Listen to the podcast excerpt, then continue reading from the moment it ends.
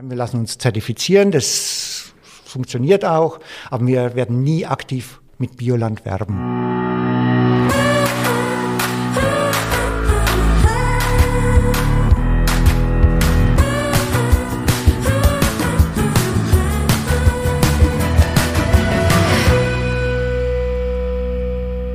Herzlich willkommen zu einer weiteren Folge unseres Podcasts Nachtschicht.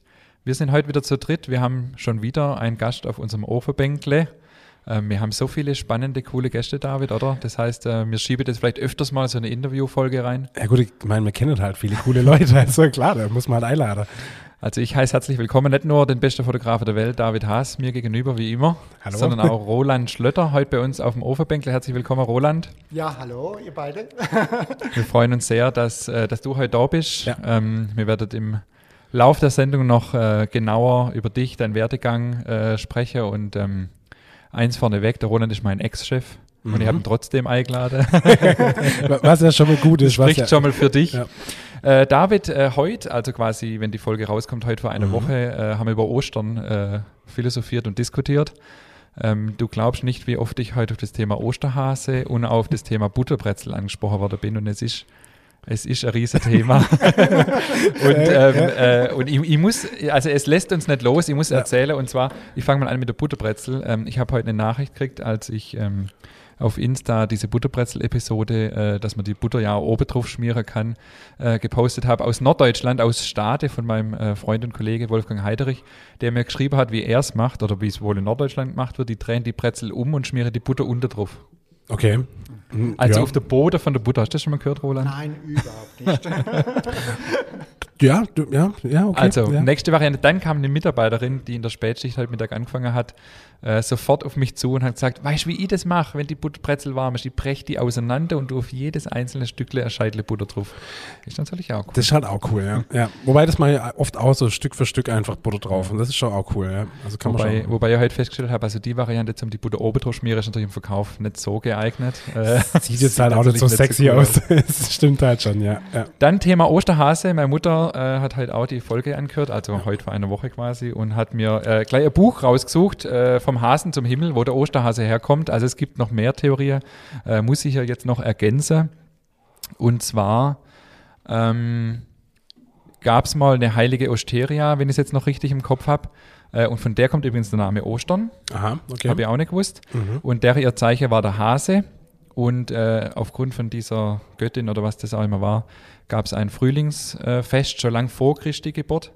Und die Christen haben dann das äh, quasi das Ereignis an Ostern, äh, haben da dieses Frühlingsfest dazu genommen, um das Ereignis zu feiern, die Auferstehung und so weiter. Und deswegen heißt es Ostern und deswegen der Hase, weil die, weil das Zeichen von der äh, Dings äh, Heilige war der Hase. Und, äh, und zum Thema Eierfärbe hat sie mir noch erklärt, dass äh, die Eier deswegen gefärbt worden sind, damit man sie nicht verwechselt mit den ungekochten. Weil ich, ich habe mir letztes Mal darüber gesprochen, dass die Eier in der Fastenzeit nicht gegessen Ja. werden durften und deshalb gekocht worden sind und dann gleich gefärbt, damit man sie nicht verwechselt. Wahnsinn. Weißt du, ich muss jetzt hier mal eine Lanze für deine Mutter brechen. Deine Mutter, deine Mutter ver verbessert uns so oft. Wir müssen da, glaube ich, eine eigene Kategorie, Kategorie machen oder so. Ja, genau. So, äh, Ursula ist good, good to know oder so. Ja, ja. So.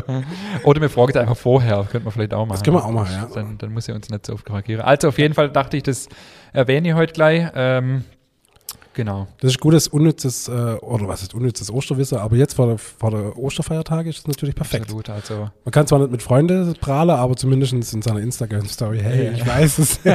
oder innerhalb der Familie. das genau, Äh, ja. ja. Jo, genug des Vorgelblänkels, würde ich sagen, oder? Ja. Wir steigen ein. Ähm, wir wenden uns unserem Gast zu. Roland, die allererste Frage für jeden äh, Gast ist, weil unsere Folge, wo jemand äh, zu Gast ist, heißt auf dem Ofenbänkle mit. Das hat den Hintergrund, David, du kannst es immer besser erklären wie ich. Also früher, Ingmar und ich, als wir zusammen noch gearbeitet haben, sind wir immer auf dem Ofenbänkle zum Feierabend äh, gesessen und haben da halt noch ein äh, erfrischendes Kaltgetränk zu uns genommen, um einfach den, den Arbeitstag ausklingen zu lassen. Und das war immer sehr gesellig und deshalb haben wir gedacht, das ist eigentlich ein perfekter Name für unser Interviewformat. Du sitzt jetzt sozusagen mit uns auf unserem virtuellen Ofenbänkle. Und jetzt die Frage, die wir alle unsere Gäste, du bist ja Bäcker, du kommst aus einer Bäckerei, hast jahrelang eine Bäckerei geführt. Ähm, was verbindest du mit dem Ofenbänkle? Hast du da auch mal so schöne Momente drauf gehabt, wo du drauf saßt und einfach relaxed hast? Ja, also äh, das Thema Ofenbänkle wurde eigentlich präsent erst durch den Ingmar, wie er 2013 bei uns gearbeitet hat. Ja. Und vorher war das Ofenbänkle halt da, man hat es benutzt und man war auch mal öfters drauf gesessen. Aber äh, beim Ingmar, das war wirklich, wenn er Feierda Feierabend gehabt hat, dann war er dort gesessen und es war auch äh, immer noch Thema, wie er lange nicht mehr dort war. Und da hat die Inge, unsere Putzfrau, hat immer gesagt, ach, der Ingmar, wenn er dann am Schluss auf den Ofenbänkle geguckt war.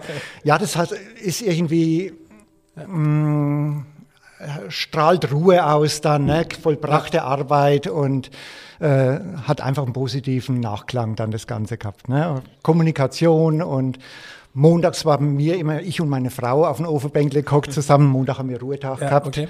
und haben halt so besprochen und so, was, was so die Woche läuft und, äh, und was halt ansteht und Probleme natürlich und manchmal auch schöne Sachen oder oft auch.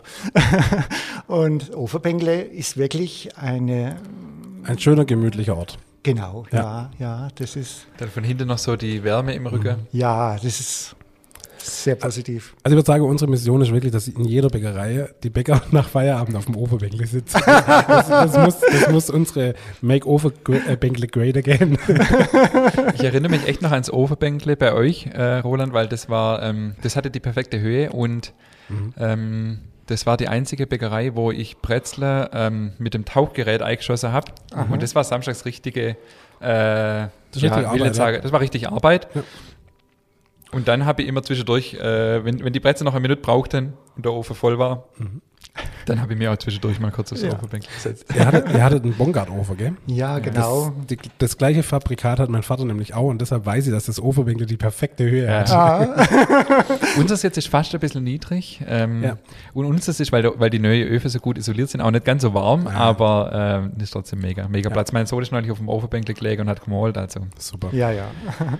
Die Episode geht weiter. Gut, äh, hätten wir das auch geklärt. Ich glaube, so schön haben wir noch nie über das Ofenbänkle gesprochen bisher. Ähm, Roland, würdest du dich unsere Hörerinnen und Hörer einfach mal kurz vorstellen? Wer bist du? Was machst du oder was hast du gemacht? Und ähm, ja, kurz und knackig, dass unsere Hörerinnen und Hörer wissen, mit wem sie es zu tun haben. Kurz und knackig, jawohl. ich bin 60 Jahre alt, bin seit 1983 Bäcker, habe Abitur vorher gemacht und dann noch zwei Semester BWL studiert bis zum Vordiplom. Dann habe ich aber doch festgestellt, dass es besser ist, etwas Handwerkliches zu machen. Bin in der Bäckerei meines Vertrauens auf eine Lehrstelle zu, äh, gestoßen und äh, habe es auch dann nicht bereut bis zum letzten Tag. Bin dann, habe nach zwei Jahren Abitur, äh, nach zwei Jahren die Lehre fertig gemacht mit Gesellenberuf. Damals war noch, musste man drei Gesellenjahre vorweisen, bis man die Meisterprüfung machen konnte. Äh, wir sind dann, ich war damals schon verheiratet dann, und wir sind dann äh, kurz nach der Lehre ziemlich schnell nach Frankreich, haben uns dort um einen Job bemüht, einmal in der Normandie und einmal in der Provence, jeweils so drei, vier Monate, sind danach noch zum Praktikum nach Italien gegangen, eins, zwei Monate. Dann sind wir kurze Zeit später nach London gegangen, haben dort in einer Hotelbäckerei gearbeitet, einer Schweizer Hotelbäckerei. Und nachdem die Sigi, meine Frau, schwanger wurde in London, haben wir gesagt, also das Kind wollen wir dann doch lieber wieder in Deutschland zur Welt bringen. Sind wieder zurück nach Deutschland, das war dann 1988 und haben äh, dann umgesiedelt nach Dünsbach in die Vollkornbäckerei in Dünsbach. Das war damals ein selbstverwalteter Betrieb und habe dort das Vollkornhandwerk Gelernt. gelernt. Okay, cool. Und ja, dann 1992 haben wir unser Haus in Kirchberg-Lenzil gekauft. Ein altes Bauernhaus ohne Bäckerei. Haben die Scheune in längerer Arbeitszeit umgebaut zu einer Backstube mit Verkaufsraum. Ganz schnuckelig, klein. und haben dort eine am Anfang großteils Biobäckerei gehabt und am Schluss bis auf zwei, drei Produkte komplette Biobäckerei. Okay, cool. Also irgendwann hatte ich mir, mir immer anpriese als der Bio-Pionier. Du hast ja Bio damals schon gemacht, wo es noch nicht so hip und angesagt war, wie, heut, wie es heute ist. Ähm, war das damals schwierig, so mit dem Konzept so zu fahren? War das noch, wurde man da noch schräg angeschaut, so als Sonderling, sage ich jetzt fast mal schon so?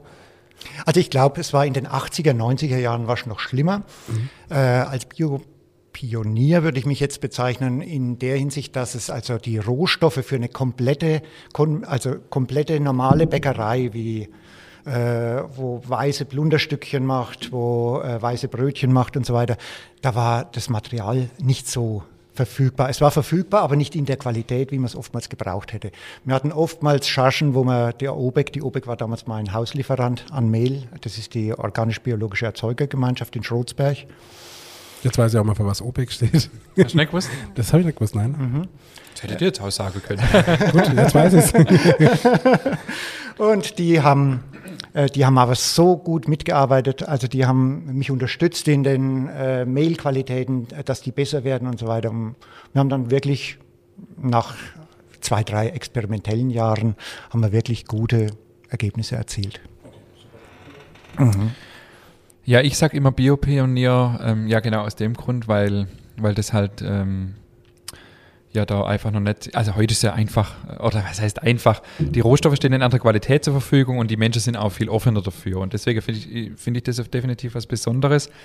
Und jetzt gerade, wo du über deinen Lebenslauf gesprochen hast, hat mich auch nochmal beeindruckt, dass ähm, solche Themen wie ins Ausland gehe, ist heute ja auch selbstverständlich. Aber es war damals ja auch jetzt nicht so, dass jeder irgendwie nach seinem Abitur ins Ausland ging oder, oder eben äh, dann als junger Mensch ins Ausland geht. Finde ich auch cool, werde man sicher auch noch ein bisschen drauf eingehen. Was mich jetzt ähm, auch noch immer interessiert bei unseren Gästen, ähm, wie bist du aufgewachsen mit dem ganzen Thema Genuss, Essen? Wir sind ja ein Back- und Genuss-Podcast. Ähm, Hast du schon immer da spezielle Wert drauf gelegt? Äh, war das bei euch im Elternhaus äh, ein sehr hoher Wert oder bist du durch verschiedene Umstände da dazu kommen, sage ich mal, zu dieser Denkweise? Nee, eigentlich überhaupt nicht. Das Essen war eigentlich, man hat halt gegessen, was es gegeben hat. Es war jetzt keine besondere Esskultur bei uns zu Hause. Ähm, es hat eine langsame Entwicklung hat es gegeben bei uns, bei mir. Insbesondere dadurch, dass in dem Ort, wo ich aufgewachsen bin, ein kleiner, kleines Dorf mit 1000 Einwohnern auch, hat es drei Bäckereien gegeben. Und da ist ja eine ne, nach der anderen ist weggebrochen, waren Nebenerwerbsbäcker, die noch Landwirtschaft dazu gehabt haben. Aber jede Bäckerei hatte für sich ein eigenes, sehr gutes Produkt. Und und äh, das ist dann aufgefallen, jetzt gibt es auf einmal diese Brötchen nicht mehr, der andere Bäcker hat zugemacht, das gute Brot gibt es nicht mehr. Und im Nachbarort hat es eine gute Metzgerei gegeben. Jetzt gibt es die nicht mehr mit einer guten Wurst und so. Und, äh, und da wird wird's einem bewusst, was, was einem was einem verloren geht und, und äh, die Produkte gab es nicht mehr und man hat sich danach gesehnt, wieder so ein Brot, so eine Wurst und, und äh, solche Sachen zu finden. Ähm, wie ich dann älter war, Abitur gehabt habe, geht, macht man normal sein Studium erstmal, fängt man an. Und dann habe ich aber schon gemerkt, einmal ist es nichts. Ich weiß auch nicht, ob ich dazu in der Lage wäre, so in irgendeiner äh, leidenden Funktion als BWLer da äh, tätig zu sein, im Controlling, weißt du ja, was Personalmanagement oder was auch immer. Auf jeden Fall, ich hatte dann doch mehr einen Hang zur, ähm, zu einer bodenständigen, zu einem bodenständigen Handwerk und inspiriert durch unseren Bäcker, der in, damals lebte ich dann wieder zusammen schon mit meiner Frau in Würzburg, inspiriert vor allem durch den Bäcker Sauer, der vor Ort war, der ein wahnsinns gutes Brot hatte. Und, und dann habe ich gesagt, also wie der Schlu zugemacht hat, habe ich gesagt, also sowas muss ich jetzt auch lernen. Und habe meinen Bäcker im Nachbarort gefragt, ob der, der hatte sehr gute Brötchen, ob er noch jemanden sucht. Und er hat gleich mich genommen dann und dann war es geschwätzt. Top. Also das heißt, du hast dein Studium dann fertig gehabt Nein, das Vordiplom habe ich gemacht mhm. noch und dann, mhm. ich hätte wieder einsteigen können mhm. in mhm. der Hinsicht, aber wollte ich dann auch nicht und äh, ich habe diese Bäckerlehre angefangen. Also Outdoor war deiner Zeit voraus. Heute hört man das ja immer mal wieder, dass, äh, dass äh, Studenten oder so dann merken, es ist nichts für sie, weil du was Bodenständiges lernen. Ich hatte gestern ein Vorstellungsgespräch mit einem äh, Azubi, der äh, Bäckerlehre anfangen will oder schon angefangen hat und auch äh, komplett fertig BWL Controller studiert hat und seinen äh, Job, den er eigentlich auch schon fest zugesagt hatte, äh, abgesagt hat und eine Bäckerlehre angefangen hat. Also ich das mein, hört man auch immer mal wieder, aber äh, zu deiner Zeit natürlich noch viel ungewöhnlicher ja, wahrscheinlich, auch, oder? Es war auch strengweise ein Spießrutenlauf natürlich. Äh, Mit den Eltern, oder? Ähm, Eltern und ja, ist ja egal.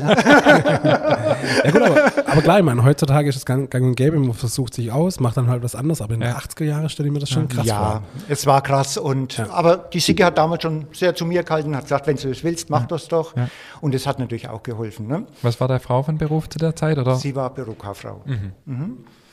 Ja, äh, was ich noch sagen wollte, und ich kann es heute auch nur jedem empfehlen, äh, der Abitur macht oder was und, und dann feststellt, er möchte doch lieber eine Lehre machen, mag's einfach und es ist so hilfreich. Es hat für mich dann alles leichter gemacht, äh, einfach nach Frankreich zu gehen.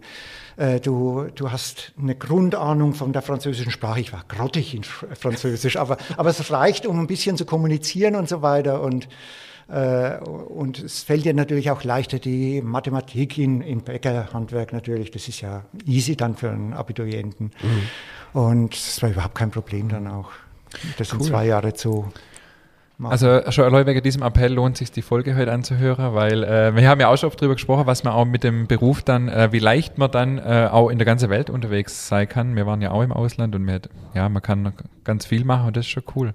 Mhm. Ja, absolut. Also die Bäckerausbildung ist nach wie vor ein Türöffner in, in die ganze Welt. Und das ist halt, und ist schön, oder von dir das zu hören und die Bestätigung zu haben, dass das schon damals in der 80er, 90er Jahre schon so ja, möglich war. Bäcker waren gesucht ohne mhm. Ende und mhm. äh, es hat natürlich, es gibt natürlich auch äh, Organisationen. Es war damals bei mir die Karl-Duisberg-Gesellschaft und äh, AFS, die heutzutage, glaube ich, nur noch Studenten vermitteln. Mhm. Äh, und die Karl-Duisberg-Gesellschaft, die hat mir einen Praktikumsplatz Sprachkurs vermittelt und einen Praktikumsplatz quasi, einen bezahlten Praktikumsplatz in der Provence.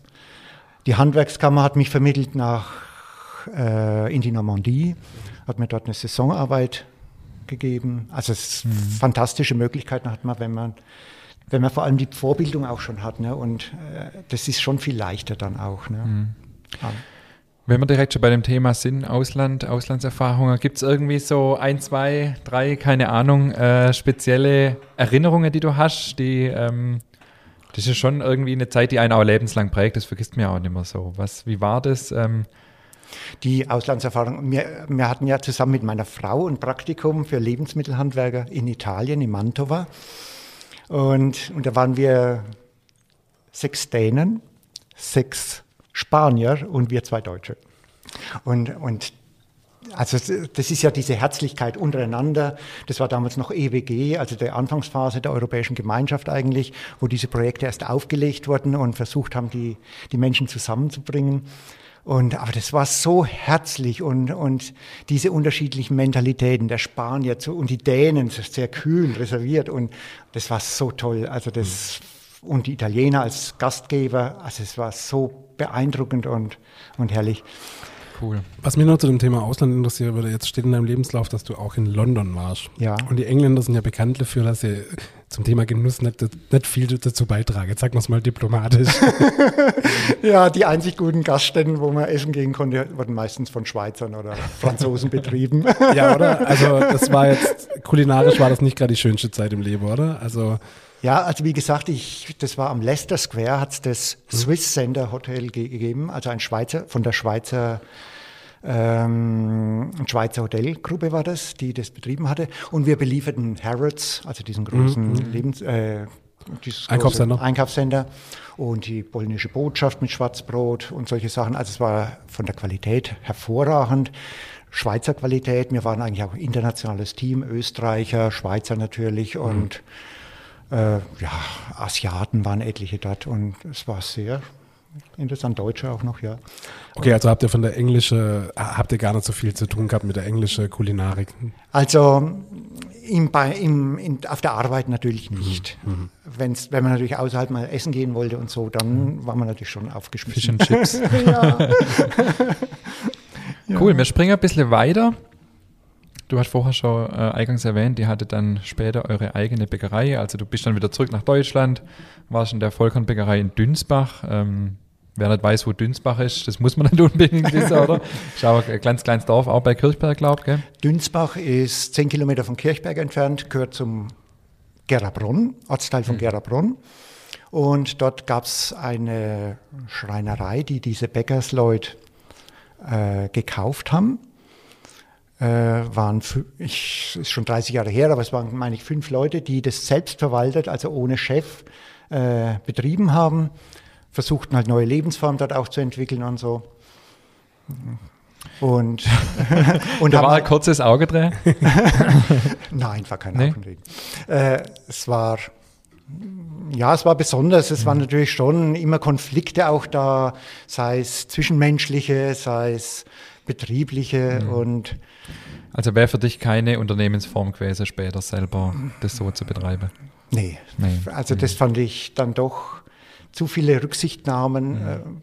Man muss Rücksicht nehmen natürlich, mhm. aber so untereinander mhm.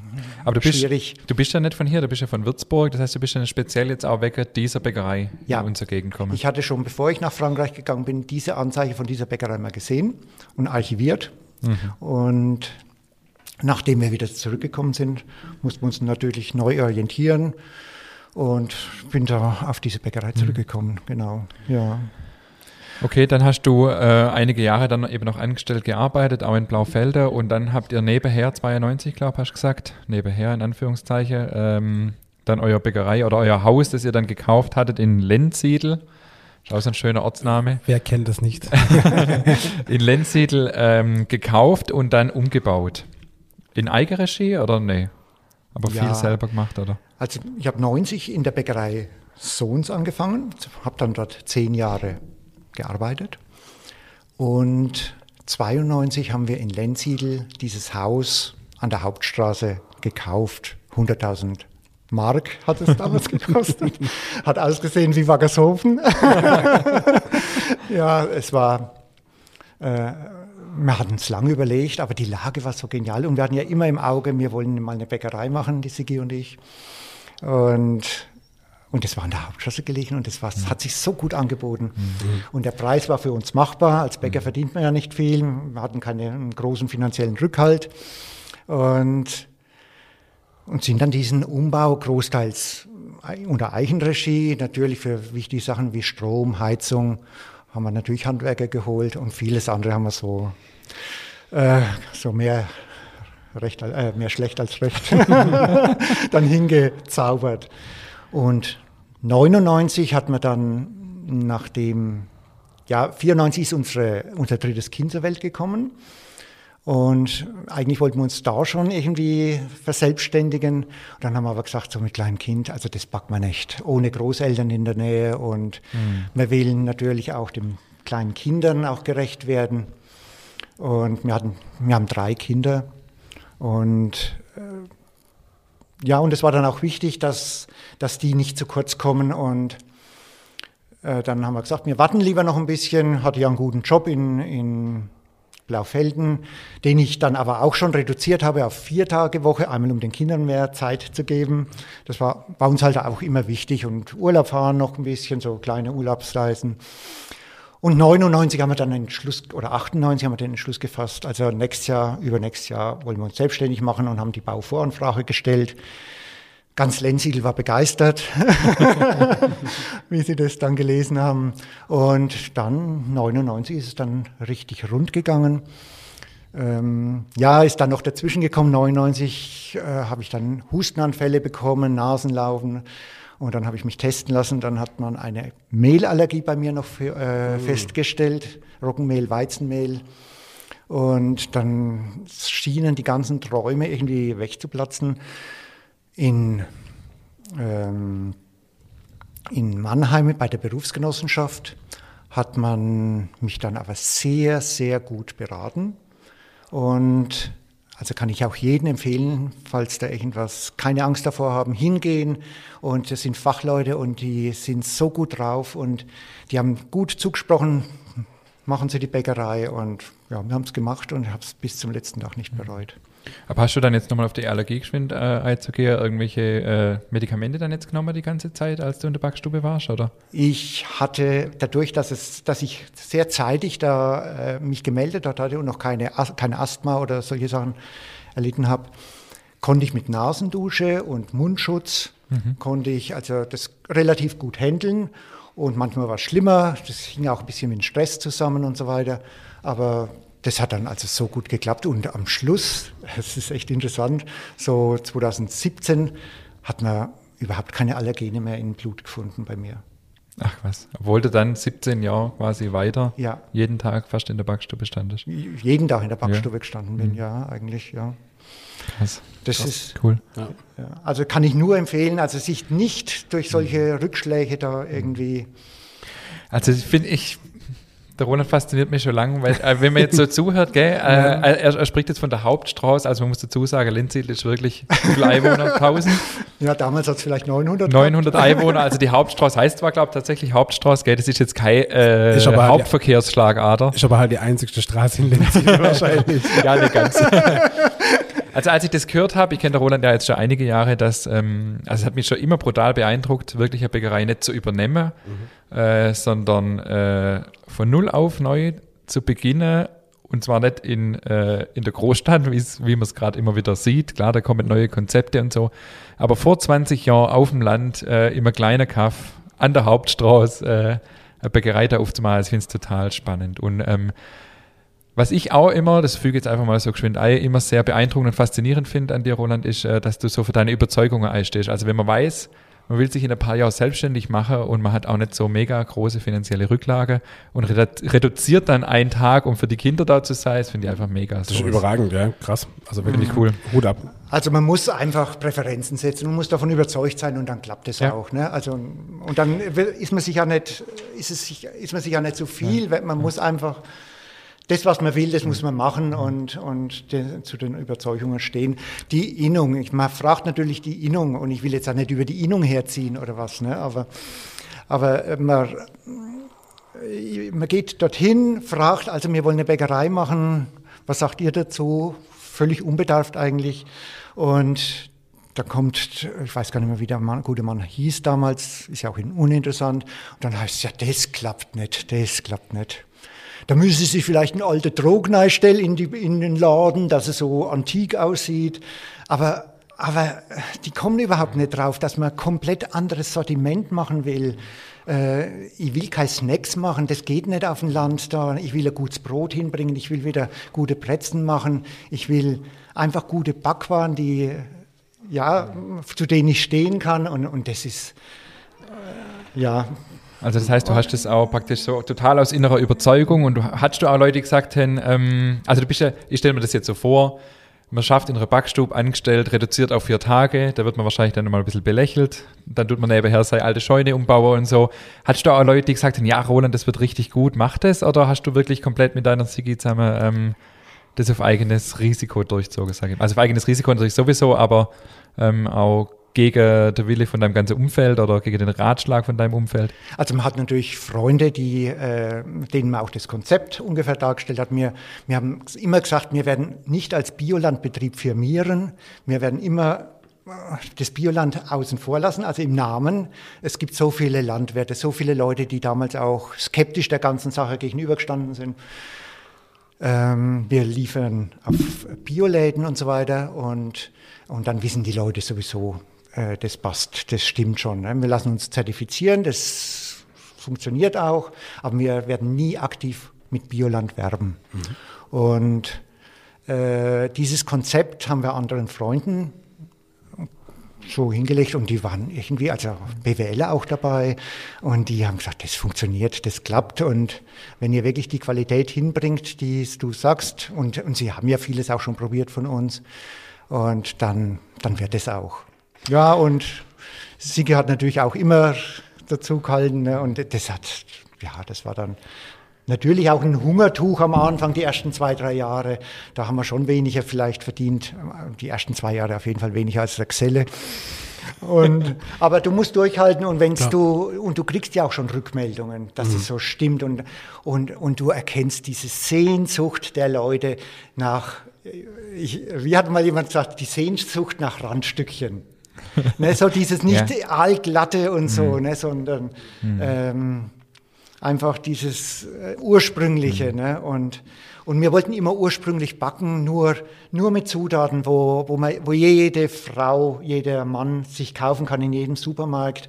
Äh, und vieles gelernt. Die Franzosen machen das ja noch großteils auch. Ne? Also, äh, die legen ja so einen Wert auf die Butter beispielsweise. Und bis wir gefunden haben, wo es eine gute Butter gibt, äh, Du gehst in den Supermarkt rein und denkst natürlich, Hofgutbutter nimmst du. Und also sag jetzt nur mal Hofgut, das ist halt der Standardding. Und dann kriegst du halt erstmal diese mild gesäuerte Butter. Und äh, die ist in anderen Ländern überhaupt nicht zugelassen, aus irgendwelchen Gründen. Ne? Und dann gibt es noch Sauerrahmbutter und Süßrahmbutter. Und die Süßrahmbutter von Hofgut, die oftmals nicht so häufig äh, vorhanden ist, die, die ist so genial. Die kommt annähernd an die französische Butter, die man dort auf dem Markt kauft, dran. Und, und dann kriegst du auch ein tolles Ergebnis bei Blätterteichen, bei äh, Croissant-Teichen. Und das ist, ja, ich habe irgendwie das Gefühl, ich rede hier mit ein, und derselben Person. Also man merkt schon, äh, du wurdest, oder ihr habt euch, mhm. also. Also der Ronald hat mich inspiriert. Hat dich sehr inspiriert. Andersrum gell? nicht. Also, nee, wäre schön, wenn es andersrum wäre, aber es ist nicht so. Nee, aber es war schon, also ja. man merkt schon, der ja, Qualitätsanspruch hast du schon echt mhm. übernommen, gell? Das ist schon. Also das wollte ich ja eigentlich am Ende sagen, aber ich kann das mal schön einschieben, so der, beim Roland zu schaffen, das waren ja dann nur zehn Monate vor meiner Selbstständigkeit. Das hat mir insofern nochmal extrem inspiriert, als dass es der erste Betrieb war, der wirklich alles selber gemacht hat mhm. und nicht nur gesagt hat, er macht alles selber. Bei ihm habe ich gelernt, dass man das Sauerteig nicht jede Woche frisch einsetzen muss. Bei ihm habe ich gelernt, dass man auch mit Butter torieren kann, also nicht mit Torierbutter, sondern mit äh, wirklich Butter, wie sie jede Hausfrau und jeder Hausmann und jeder Hobbybäcker eben kaufen kann. Ähm, und auch dieses Konzept, ähm, Biorohstoffe als äh, Grundvoraussetzung quasi zu nehmen, so wie wir es ja letztendlich auch machen. Ähm, das ist für uns eigentlich, ähm, da sprechen wir nicht drüber, sondern das ist für uns eigentlich äh, selbstverständlich. Und, ähm, und noch ein paar andere Dinge mehr. Ähm, habe ich äh, beim Roland wirklich gesehen und gelernt und auch ähm, äh, der Roland war auch einer der wenigen, weiß jetzt gar nicht, aber auf jeden Fall einer derer, der von Anfang an gesagt hat, wenn du dich selbstständig machst, das funktioniert. Okay. Ähm, du kriegst die Qualität hin, du bist ein Fachmann und man zweifelt ja natürlich schon. Also ich war nicht so überzeugt wie der Roland äh, von meiner Selbstständigkeit, zumindest äh, habe ich es noch so in Erinnerung und ähm, ja, das fand ich. Und, de, und das dann wirklich zu sehen, dass, das, dass es tatsächlich auch äh, Bäckereien gibt, wo so aus dem Nichts äh, Bäckerei aus dem Boden stampfen, das fand ich schon immer beeindruckend. Und ähm, genau, also so wie du sagst, man hört einiges von dem, was ich heute sage, äh, habe ich vom Roland gelernt. Schön, also ich finde es toll, wenn man sich so äh, inspirieren lassen kann. Also ich finde auch wirklich äh, tolle, tolle Einstellung zur Qualität, mhm. tolle Einstellung zum Handwerk. Und, und vor allem halt äh, damals schon, weißt du? Ja, genau, das meine ich. Ja. Das finde ich das beeindruckend. Also wirklich beeindruckend und das auch wirklich durchzogen. Großartig, absolut. Weil der Ingmar gerade den Sauerteig angesprochen hat, wird mich nur interessieren, hatte dein Sauerteig einen Namen? Nee, der braucht keinen Namen. ja, Profibäcker, echt. Ich, ich würde ihn halt Reinhold höchstens nennen. Das war mein, mein Lehrer. Ja. Und er hatte, also irgendwie, vielleicht stammt er sogar noch von ihm. Es könnte sein. und äh, Reinhold war ist zehn Jahre älter als ich und er hatte damals in den 70er Jahren schon äh, die, hervorragender Bäcker und er hatte damals als die Drei-Stufen-Führung auch schon betrieben. Und ich war damals der einzige Lehrling bei einer 40er Klasse, die, die, der die Drei-Stufen-Führung gelernt hat im Betrieb. Mhm. mhm. Alle anderen haben mit Fertigsauerpulver mhm. oder so einer Einstufenführung irgendwie ja. gearbeitet, aber nicht mit einer Drei-Stufen-Führung. Mhm. Und das, also einfach mal diesen Umgang zu lernen, das ist was ganz anderes, wie wenn man es aus dem Buch liest und so. Mhm. Ne? Und das, das begeistert natürlich schon. Ne? Also, mhm. Auch was Faszinierendes, eine 40er-Klasse, das gibt es ja heute auch nicht mehr. Also 40er-Klasse gibt es. ja. oh, also ja. 40 Bäckerlehrlinge in einer mhm. Klasse ist ja heute auch eine Seltenheit, absolut. Mhm, mhm.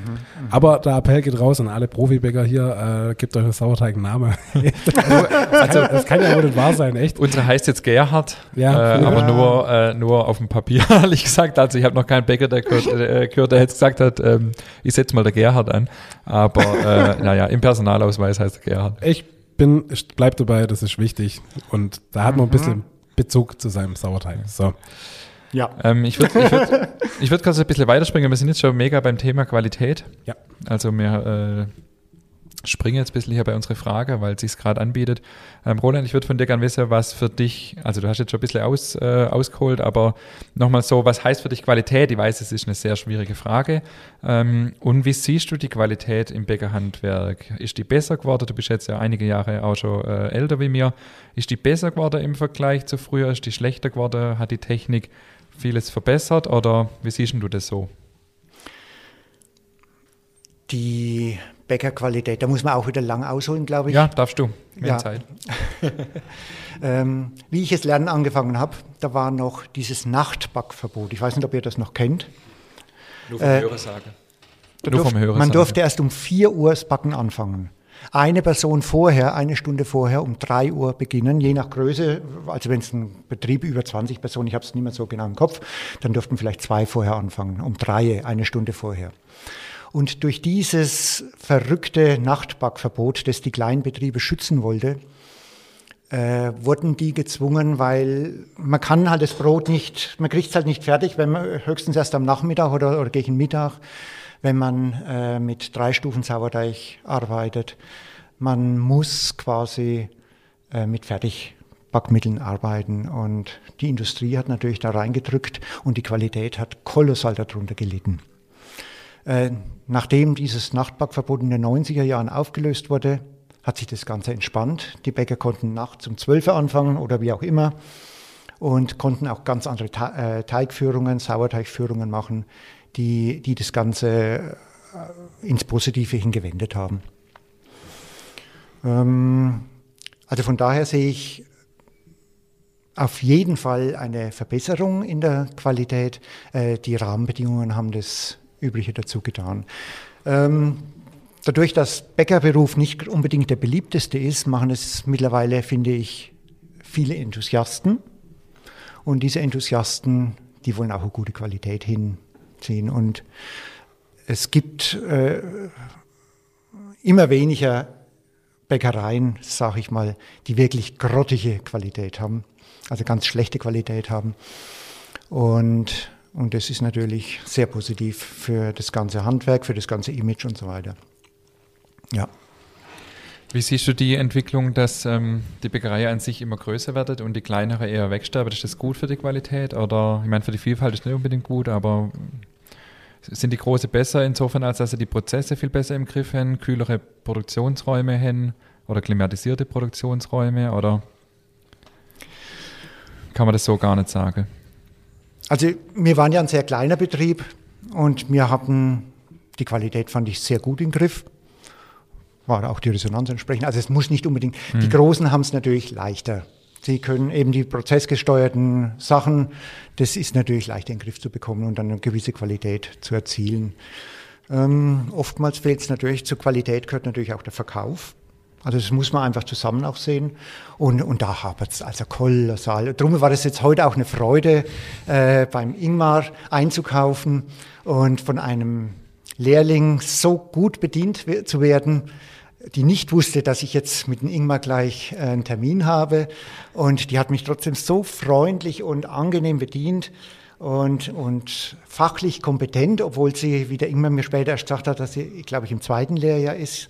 Und, und das hat, ja, das hat mich echt begeistert und, und da freut man sich, äh, dass auch kleine Betriebe oder kleinere Betriebe also nicht nur Fach, also handwerkliche Qualität hinbringen, sondern auch Servicequalität. Und das ist, also das ist für mich immer ein Traum. Ne? Und ich bin öfters in Berlin, da gibt es ja auch ganz viele, durch meine Kinder, da gibt es auch ganz viele äh, tolle Bäckereien, aber im Verkauf, da hapert es oftmals auch. Echt? Ja, die Qualität ist gut, aber, aber im Verkauf, das ist dann, Ja gut, Berlin ist halt auch ein bisschen direkt. Also, ja. Also Herzlichkeit in Berlin ist ja, glaube ich, ein Fremdwort, oder? Also, Das hat nichts, ich erwarte jetzt keine Herzlichkeit, Ja. ich erwarte einfach äh, fachlich kompetent und, Ah ja, okay. und, äh, und der, der Kunde muss äh, sachlich und äh, ja, okay. ich weiß nicht, wie ich sagen soll, Ja. einfach die Servicequalität, die muss stimmen. Ne? Also, Finde ich cool, dass du das so ansprichst, weil äh, wir schwätzen immer über Qualität, über Produktqualität, mhm. aber wir, hat, wir haben uns ja vorher schon darüber austauscht, als wir äh, über dein Einkaufserlebnis gesprochen haben. Und uns war das tatsächlich auch immer wichtig. Ähm, mhm. Ich finde das, äh, ich finde das auch. Und eigentlich ist im Bäckerhandwerk ja so, der große Vorteil von uns gegenüber dem äh, Supermarkt oder den Discount oder wie auch immer, wir sind ja viel persönlicher. Ja.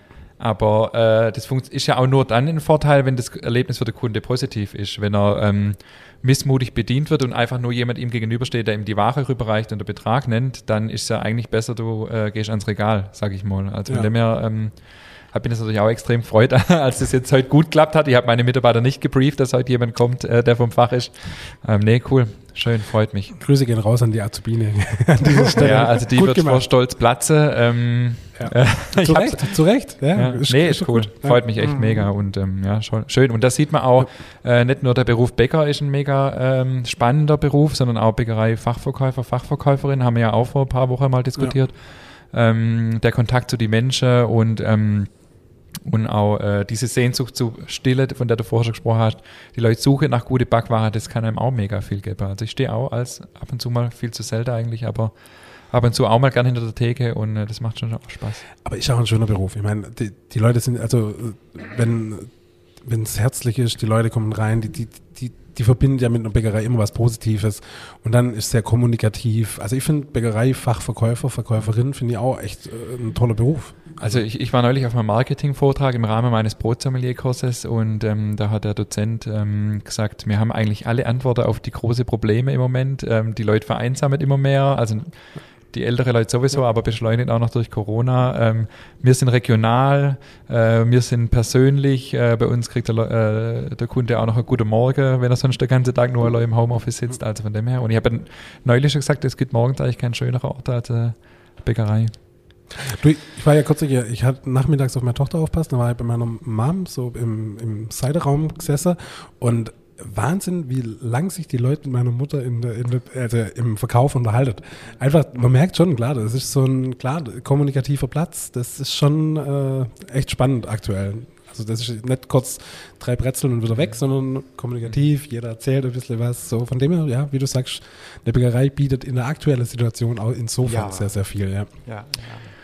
Jetzt würde ich gerne noch ähm, auf das Thema der, ähm, also deiner Selbstständigkeit, wir haben ja schon gesprochen, ihr habt umgebaut, ihr habt eröffnet. Ähm, jetzt ist es ja so, du äh, warst schon vorangestellt, du bist vom Angestellten zum Chef äh, geworden, sag ich mal, und was ja auch immer wieder ein Problem ist, das habe ich selber auch einige Jahre mitgemacht, ähm, bei uns im Handwerk und im Bäckerhandwerk, glaube ich, nochmal speziell, herrscht ja schon auch durchaus immer mal wieder ein rauer Umgangston. Ähm, jetzt habe ich das bei dir ganz anders erlebt, wir sind vom Typ her, glaube ich, auch relativ ähnlich. Ähm, wie war das? Hast du da, ähm, ist dir das leicht gefallen, so gleich dann äh, auf einmal jetzt Chef zu sein? Gab es da gewisse Herausforderungen? Ja, der Übergang war natürlich. Äh, du hattest ja aber direkt sofort Angestellte, oder? Ich hatte eine Verkäuferin noch angestellt und einen Gesellen. Mhm. Das war auch gut so, weil sonst wäre gleich Land unter gewesen. und ähm, man hat natürlich erstmal, ich komme ja nicht aus einer Bäckerei, ich komme aus einer Arbeiterfamilie mhm. und hatte nie irgendwie was mit Verantwortung so gegenüber andere Mitarbeiter zu tun und so. Und man muss sich erst reinfinden in die Sache und man muss es auch austesten, wie, wie, man hat natürlich ein Gespür dafür, wie geht man mit Menschen um, klar, aber es ist halt doch was anderes, wenn man Mitarbeiter hat, dem man an, Weisungs, Weisungen an, weisungsbefugt ist und und vor allem, wenn es halt nicht so funktioniert, wie man sich das wünscht. Ne? Und, und dann entstehen natürlich auch Konflikte und so weiter. Und, und da muss man natürlich auch, äh, ich sag mal, eine gewisse Verbindlichkeit da an den Tag legen, damit die Leute auch wissen, was, was zu tun ist und wie es zu funktionieren hat oder zu laufen hat. Ne? Letztendlich ist man ja selber der Verantwortliche der äh, dafür verantwortlich ist, der, dass das Geld stimmt am Schluss, dass jeder seinen Lohn bekommt und dass der Betrieb weiter existiert. Und ja, ähm, habe mich da schon schwer getan, aber man findet sich in diese Rolle rein und das, äh, die Probleme sind natürlich da. Ich hatte immer mehr Angst davor, dass es finanziell nicht reicht, aber das schafft man viel mehr, aber das Personalproblem ist, äh, da ist menschelt halt immer wieder. Ne? Das ist, ist, ganz, ganz normal. Ne? Mhm. Aber deine Frau war von Anfang an auch mit dabei. Ihr habt euch das, äh, euch das von Anfang an so aufteilt, dass du ähm, Produktion gemacht hast. Genau. Und deine Frau der Verkauf, oder? Äh, ich war für die Produktion verantwortlich und meine Frau hat überwiegend den Verkauf gemanagt. Mhm. Ja. Mhm. Und war auch am Anfang jeden Tag eigentlich früh und abends, nachmittags im Laden drin gestanden, ja. Mhm. Cool. Ja. Also was ich äh, aus meiner Erfahrung noch sagen kann, als ich bei euch gearbeitet habe, fand ich immer cool. Äh, du hast gesagt, was du willst, das hast schon. Äh, auch deutlich, aber immer ähm, sachlich und wertschätzend. Also das äh, ist mir noch sehr in Erinnerung und das habe ich auch, da habe ich auch einiges mitgenommen. Ja, ich muss halt immer, mir fällt halt, ja? mir fällt halt der eine Geselle, der gerade zu der, deiner Zeit auch dort gearbeitet hat. Und man, man, muss immer unterscheiden, sind, äh, ist es halt Schusseligkeit mhm. oder ist es Böswilligkeit oder, oder so Desinteresse. Und, und gerade dieser eine, der, der war halt schusselig und, und der hat halt an Silvester dreimal die Hefe vergessen im Teich. Ja, und, dreimal nacheinander. okay, okay. Und, und das, also zweimal konnte ich lachen, das dritte Mal, dann platzt dann halt schon mal der Kragen. Kann auch jeder verstehen. Ja, ja, ja und an Silvester ist natürlich ein Klar. Hektiktag und ja. Äh, ja. Da kannst du es nicht brauchen. Ja, ja, ich habe genau. hab eine Mitarbeiterin inzwischen, die früher ja auch bei dir geschafft hat und auch mit mir dort quasi Kollegin war. Und wir haben jetzt neulich erst wieder über die Situation unterhalten. Also es ist uns alle nach, ja, zehn Jahren ist das jetzt her. Äh, nee, acht Jahre äh, noch präsent. oh ja. Aber jetzt habt ihr ja die Bäckerei 19 Jahre geführt, also ähm, eine lange Zeit. Ähm, du hast vor eingangs gesagt, du bist jetzt 60, du bist aber schon zwei Jahre äh, ja, in Rente, wenn man das, kann man das so sagen? Kann man schon so sagen. Kann ihr, so habt sagen. Die, ihr habt die Bäckerei verkauft, ähm, habt auch da quasi eure Überzeugungen und eure viele andere Interessen einfach auch ähm, ja, Vorrang geben und habt es ja auch immer so äh, gesagt, dass es euer Ziel ist, finde ich auch, auch beeindruckend. Ähm, jetzt war ich auf eurer Verabschiedung. Nach 19 Jahren habt ihr, ähm, war noch vor Corona, ähm, gar nicht groß, einfach ein kleiner Flyer gemacht. Äh, ich glaube, es war euer letzter Tag, oder? Euer letzter Tag, samstags? Nee, äh, war nicht der letzte Nicht der letzte Tag. Tag oder ein, zwei Wochen zwei vorher. Wochen vorher. Ähm, quasi, äh, es geht zu Ende und die Bäckerei wird in andere Hände übergeben und es gibt einen Stehempfang auf dem Hof nichts nichts Großes.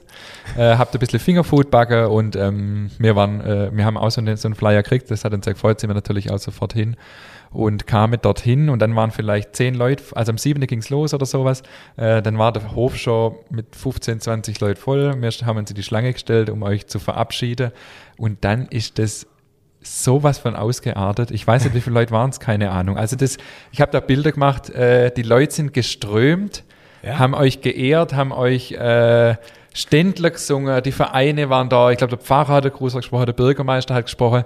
Ach. Also da kriege ich jetzt noch Gänsehaut, wenn ich darüber nachdenke. Ja, wow. äh, und ich glaube, ihr habt damit ja auch nie und nimmer gerechnet. Ähm, und äh, das heißt ja schon, ihr habt wirklich da äh, was bewegt, obwohl ihr nur in Anführungszeichen eine Bäckerei äh, dort geführt habt und, und Betriebe habt.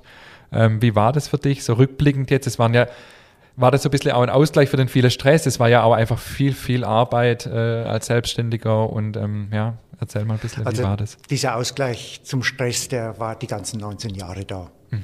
Durch die Resonanz des Publikums, der Kunden, die geschwärmt haben von den Bretzen, die geschwärmt haben vom, vom Brot, von, die einfach sich wirklich danach gesehnt haben, endlich wieder gute Sachen zu essen und die es bei uns gefunden haben.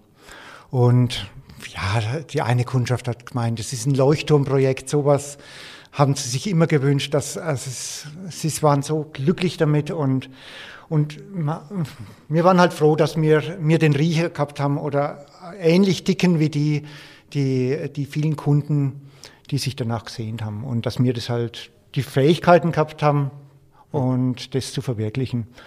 Und ja, und dadurch waren wir glücklich und, und dass das natürlich so eine Dankbarkeit gegen, am Schluss gegenüber uns war, das war natürlich unbeschreiblich. Ne? Also das, wir hatten 2000 Snacks oder über 2000 Snacks gebacken und und das hat bei beiden nicht gelangt. Und, das war völlig wurscht an dem ja, Tag. Ja, 100 Flaschen Sekt. Aber das war es alles wert. Und ja, das war beeindruckend. Wir, wir waren in keinem Verein in Lensiedl eigentlich. Und, und, und der Sportverein hat eine Abhandlung, eine, eine Delegation geschickt. Und mhm. der Gesangsverein hat eine Ständle gehalten. Mhm. Also es war so beeindruckend. Das war wirklich... Du, das waren Massen. Der ja, ganze Strauß, der ganze Hof war voll. Ist doch auch schön, wenn man zum, zum Ende, also wenn man dann sein, seine, ja. seine Bäckerei in andere Hände übergibt und man wird dann so verabschiedet von der Dorfgemeinschaft, ist doch auch ja. Also was Wunderschönes. Also ich finde es toll. Ich krieg, selbst ich, ich war nicht mal dabei, kriege Gänsehaut gerade. Also Kann das zeigen. Toll, also mhm. schön. Mhm. Ja, mhm. ja wenn es am schönsten ist, soll man es aufhören und das haben wir ja. in dem Fall geschafft. Ja, das ist super, perfekt. Also ich, ich, ich ziehe meinen Hut, ich will auch mit 58 aufhören. Also das heißt auch, niemand von euren Kindern hat die Bäckerei, hatte da Interesse, irgendwie da weiterzumachen und das war auch völlig okay für euch. Das ist ja auch so ein Thema, gerade in, ja meistens in Bäckereien, wo halt schon viele Generationen betrieben werden oder ist da jemand dabei, der jetzt sagt, oh, der backt richtig daheim und hat irgendwie. Nein. Nein. ja, wir haben das immer außen vor gehalten, die mhm. Bäckerei. Sie durften immer reinkommen und so weiter. Wenn sie LAN-Party hat es damals noch gegeben, und dann haben sie Baguettes gebacken oder sowas für die LAN-Party. äh, in Ferien haben sie dann die Backstube besetzt mit Computern und so weiter. Okay, und dann gezockt okay. halt. Ne? Ja. Und da haben sie ein bisschen gebacken, aber sonst haben die überhaupt nichts mit Backen am Hut gehabt. Mhm. Und und das war auch gut so, wenn, wenn sie wirklich gewollt hätten, sie gehen ihren Weg. Und, ja, nee, und das war für uns wichtig. Wir haben das gemacht, was wir wollten ja. und sie können machen. Kleine Anekdote äh, ja. von meiner Seite. Heiligabend 2013 kam dein ältester Sohn Manuel, äh, ich glaube um vier Uhr morgens oder so, von irgendeiner Party. äh, die haben ja da, glaube ich, nicht mehr dort gewohnt, aber er war über Weihnachten dann bei mhm. euch und ähm, kam dann rein und war gut drauf und hat, äh, du hast ihn dann Croissant abstreichen lassen, weil mir hatte mega Stress ja, und er hat gesagt, komm, ich helfe euch und äh, da hat man aber gemerkt, er hat mit Bagger sonst nicht viel am Hut und ich glaube nach einer halben Stunde hat er dann auch gesagt, er geht jetzt ins Bett. äh, das war lustig, ja. Ja, ja. Genau. Mhm. So, jetzt sind wir ja ein, äh, ein Back- und Genuss-Podcast, Roland, und du bist jetzt ja quasi vom Profibäcker wieder ein bisschen zum Hobbybäcker geworden. Ich weiß, du backst jetzt sehr viel daheim in deiner Küche. Ähm, hast du einen ultimativen Tipp für uns, ähm, wenn man daheim backt? Äh, irgendwas, was äh, unsere Hörer jetzt heute noch einen richtig schönen Mehrwert bietet? Oder wie ist das bei dir? Du backst viel daheim, oder? Ja, sehr viel. Also ich muss sagen, das erste halbe Jahr, dreiviertel Jahr nach der Bäckerei habe ich so gut wie nichts gebacken. Völlig verständlich, ja. Überhaupt keine Lust gehabt. Ja. Und nachdem wir jetzt äh, im Sommer wieder zurückgekommen sind, so urlaubmäßig und dann hat es richtig gejuckt in den Fingern und, und seitdem backen wir mehrfach die Woche und backen Blätterteig, backen Croissant, backen Brot natürlich sowieso und Brötchen, Brezen, Laugengebäck, also äh, Kuchen und also bunte Mischung und mhm. äh, wir haben uns damals entschieden dafür, einen guten Backofen zu mhm. kaufen, äh, einen Mannsbackofen. Mhm nicht billig, aber hervorragend in der Qualität und es bereue ich auch keinen Moment je einen Euro davon. Und wir haben eine Küche mit einer Granitarbeitsplatte. Das ist hervorragend gerade für Blätterteig mhm. oder Plunder oder Croissantteig. Also man kann damit ohne weit, also ich schaffe immer noch nur mit Butter und, und es geht auch ohne weiteres. So ganz normal wie im Betrieb. Da kommt dir jetzt zugute, dass du eh immer nur mit Zutaten geschafft hast, die, äh, ja, die man im genau. Supermarkt kaufen ja, kann. Genau. Ähm, also wirklich auch Laugengebäck, äh, hast du dann, du, du tauschst die dann? Ich tauche die dann halt mit einem, hol sie mit einer Schöpfkelle mit so einem, äh, wieder mhm, raus ja. ne, und wo, das funktioniert gut. Wo kriegst du deine Lauge her? Das ist immer mal wieder so eine Frage, die aufkommt. Also ich habe mir damals, wie ich die Bäckerei dann verkauft habe oder wie wir die verkauft haben, äh, habe ich mir einfach einen Liter konzentrierte Lauge mitgenommen und ja. die kleinen Mengen, wo wir da machen. Das ja. hält dann ewig eigentlich. Ne? Und backst du, weil jetzt, äh, du wohnst jetzt ja wieder in Würzburg, ähm, weil die Qualität dort vor Ort nicht so ist, wie du dir das wünschst, oder ähm, weil es dir einfach so viel Spaß macht? Oder es, beides? Es gibt einzelne Qualitäten, wo man essen kann, mhm. aber. ja, wenn, ja verstehe ich. Äh, wo man, wenn man keine Zeit hat, dann weiß man, da kann man da mal ein Brot kaufen mhm. oder da mal ein Brötchen. Äh, aber es ist nicht die Qualität, die ich äh, die ich mir wünsche. Also das heißt, dein Sauerteig hat aber jetzt auch noch keinen Namen als Hobbybäcker? Nö, Nö. das braucht er auch nicht. Hauptsache er funktioniert. Ist aber noch der, ist aber noch der gleiche Das ist quasi? der gleiche, wie hast du hast. Hm. Ich habe inzwischen also, mal neu angesetzt, aber den hatte ich damals bei dir mitgenommen, ja, genau, ich auch schon mal ja, erwähnt. Ja. ja. Und ja. Jetzt hast du ja auch schon erwähnt und das wissen wir, äh, der David und ich ja inzwischen auch. Wir sind ja jetzt auch schon ein paar Jahre selbstständig. Es ist unheimlich viel Arbeit, es ist Stress, es ist Druck. Ähm, wie hast du es geschafft? Hast du einen Ausgleich gefunden? Wie ging das dir damit über 19 Jahre? Ja, du hast vorher gesagt, äh, Feedback von Kunden gibt einem viel Kraft, das ist auch so. Aber ähm, du hattest ja auch äh, montags immer Ruhetag zum Beispiel. Hattest du, glaube ich, nach einer Weile erst eingeführt, weil du gemerkt hast, es geht nicht ohne. Ähm, wie war das so für dich? Wir hatten ein Vierteljahr geöffnet und dann haben wir gemerkt, ohne Ruhetag geht es nicht, weil dieser Ruhetag am Montag ist ja eigentlich Vorbereitungstag für Sauerteig. Mhm. Äh, er wird bei uns ja nicht mit einer Anlage hergestellt, sondern alles noch, jede Stufe muss man einzeln zusammenwiegen, muss man einzeln äh, Knetmaschine anschmeißen und äh, der Montag war zumindest mal sechs Stunden waren damit auch belegt. Mhm. Es war natürlich ein gewisser Ausgleich. Und der Sonntag, der, der war natürlich wichtig, der war wichtig für die Familie. Äh, ohne Sonntag, das hätte ich nicht machen mögen. Also man konnte auch mal eine Familienfeier oder man konnte am Samstagabend Freunde besuchen. Mhm. Ja. Das war die ganze Woche über nicht möglich. Es war kein Vereinsleben möglich. Es war, also für mich zumindest, nicht mhm. in dieser Größenordnung. Wir konnten es nicht so gut organisieren, wie der Ingmar das heutzutage macht, muss ich wirklich sagen. Ja. Und ähm, ja, äh, der Ausgleich hat es eigentlich nur in der Form gegeben, dass wir uns den Sonntag freigehalten haben und wir haben fünf bis sechs Wochen jedes Jahr Urlaub gemacht. Mhm. Okay. Drei Wochen im Sommer, eine Woche Pfingsten, Ostern und nach Weihnachten oder nach Neujahr. Mhm. Auch so ein Punkt, wo du halt einfach deine Überzeugungen umgesetzt hast, fand ich auch immer beeindruckend. Und ich weiß noch, ähm, ihr hattet so einen blauen VW-Bully, der immer das ganze Jahr im Garten stand. Und an dem Samstag, wenn Urlaub war, also wenn letzter Arbeitstag vom Urlaub war, dann stand er vor dem Haus. Und wenn ich es noch richtig im Kopf habe, seid ihr auch Samstagabends in den VW-Bus gestiegen und ab und, Ach cool, ja, und samstags oder kurz bevor es dann losging, seid ihr wieder gekommen. Ja, genau. Ja, so war das. Schön. Richtig cool. Der stand, äh, der stand immer hinter im Garten gern. Ich wusste ja. gar nicht, dass der noch benutzt wird. Und okay. äh, an dem ersten Urlaub, aber wahrscheinlich Ostern war dann der erste Urlaub, den ich mitgekriegt habe, stand der auf einmal vor dem Haus, äh, war beladen und dann ging es ab in Urlaub. Ja, cool. Ja, so ein alter, so ein alter Bulli. T3, ja. So ah, richtig okay. alter, ja. Cool, mega. Ja, ja. Gibt es den heute noch? Den fährt die Tochter. Ah, cool. Ja, super. Der fährt manchmal in ja. Schwäbisch Hall rum. Ja, Ach, die cool. wohnt ja in Schwäbisch Hall. Ja, mega cool. Ah ja, okay, also eins von deinen Kindern ist quasi hier hängen geblieben. Ja, genau. Die andere sind in Berlin und ihr seid wieder zurück nach Würzburg. Ja. Mhm. Gut, wir haben zum Schluss noch ähm, Sätze, die du für uns beenden kannst. Ja, meine Lieblingskategorie. Die haben wir dir auch nicht vorher geschickt. Nein. Oder habe ich was falsch gemacht? Nee. Nein. Also die Frage werdet immer vorab ein bisschen äh, verraten, aber äh, das jetzt nicht. Du darfst einfach ganz spontan äh, Sätze beenden, die ich anfange. Oder wir können es abwechselnd machen. David, du darfst auch. egal, ja, ja. Einfach, was dir spontan einfällt. Roland, Selbstständigkeit ist? Schwer. Brot ist? Genuss. Bäcker sein ist? Hart und schön. Und Rentner sein ist? Schön. nur schön. Rentner und Hobbybäcker. Ja, ist nur schön. Toll. Das freut mich. Ja. Aber ich habe jetzt echt Lust auf Rente. Weißt ja, man kann halt das nachholen, was man 20 Jahre vermisst hat. Bücher lesen, Bücher lesen, Bücher lesen. Ja und backen, was man will und ja. wenn man will. mhm. cool, und keine. Verantwortung haben. So, wir haben jetzt noch eine ganz äh, wichtige Abschlussfrage, die wir jeden.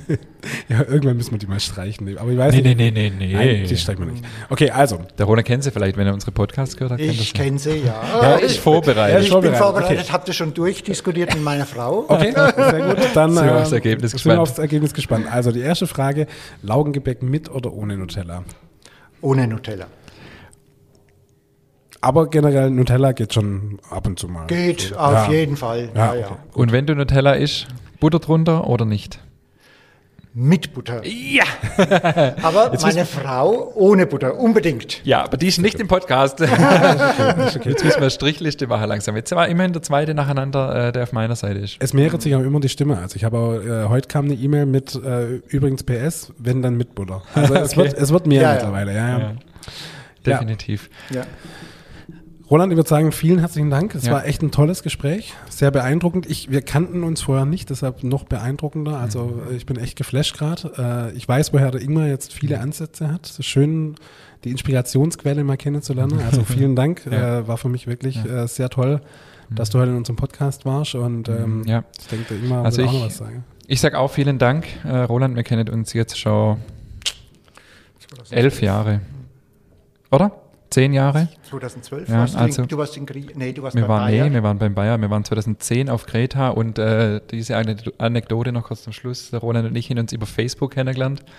Ähm, Und zwar waren wir auf Kreta und in der Allgemeine Bäckerzeitung kam ein Artikel über uns und ähm, ich kannte die Bäckerei Schlötter nicht und habe dann aber eine Nachricht gekriegt von einem gewissen Roland Schlötter auf Facebook, der unseren Artikel gelesen hat und ich glaube in dem Jahr sogar in, auf Kreta im Urlaub war und uns angeschrieben hat und uns eingeladen hat, doch gerne mal auf einen Kaffee vorbeizukommen, wenn wir wieder in Deutschland sind was wir dann auch gemacht haben. Ich glaube, um die Weihnachtszeit rum waren wir dann bei euch zum Kaffee und ähm, als wir dann von Kreta zurück sind, war ich erstmal noch zwei Jahre woanders und dann, als klar war, wir übernehmen hier die Bäckerei oder als klar war, wir kommen wieder hier in die Gegend, habe ich äh, Roland kontaktiert und er hat zufälligerweise eine Schwangerschaftsvertretung gebraucht oder einfach einen, einen Bäcker gebraucht, weil jemand äh, dann ausfiel mit, ähm, weil die äh, Bäckerin bei ihm ein Kind gekriegt hat.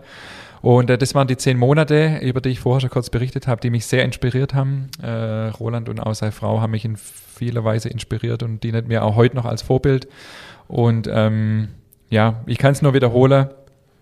Eine Bäckerei in Bioland-Qualität vor 20 Jahren auf dem Land aus dem Boden zu stampfen, für seine Überzeugung einzustehen. Das hat mich immer beeindruckt und inspiriert und ich sage auch vielen Dank, dass du heute unser Gast warst und ähm, ich hoffe und denke, wir bleiben auch weiter in Kontakt und ähm, ich würde sagen, In diesem Sinne, bis nächste Woche. Ja, vielen Dank auch an euch in dieser hübschen Runde.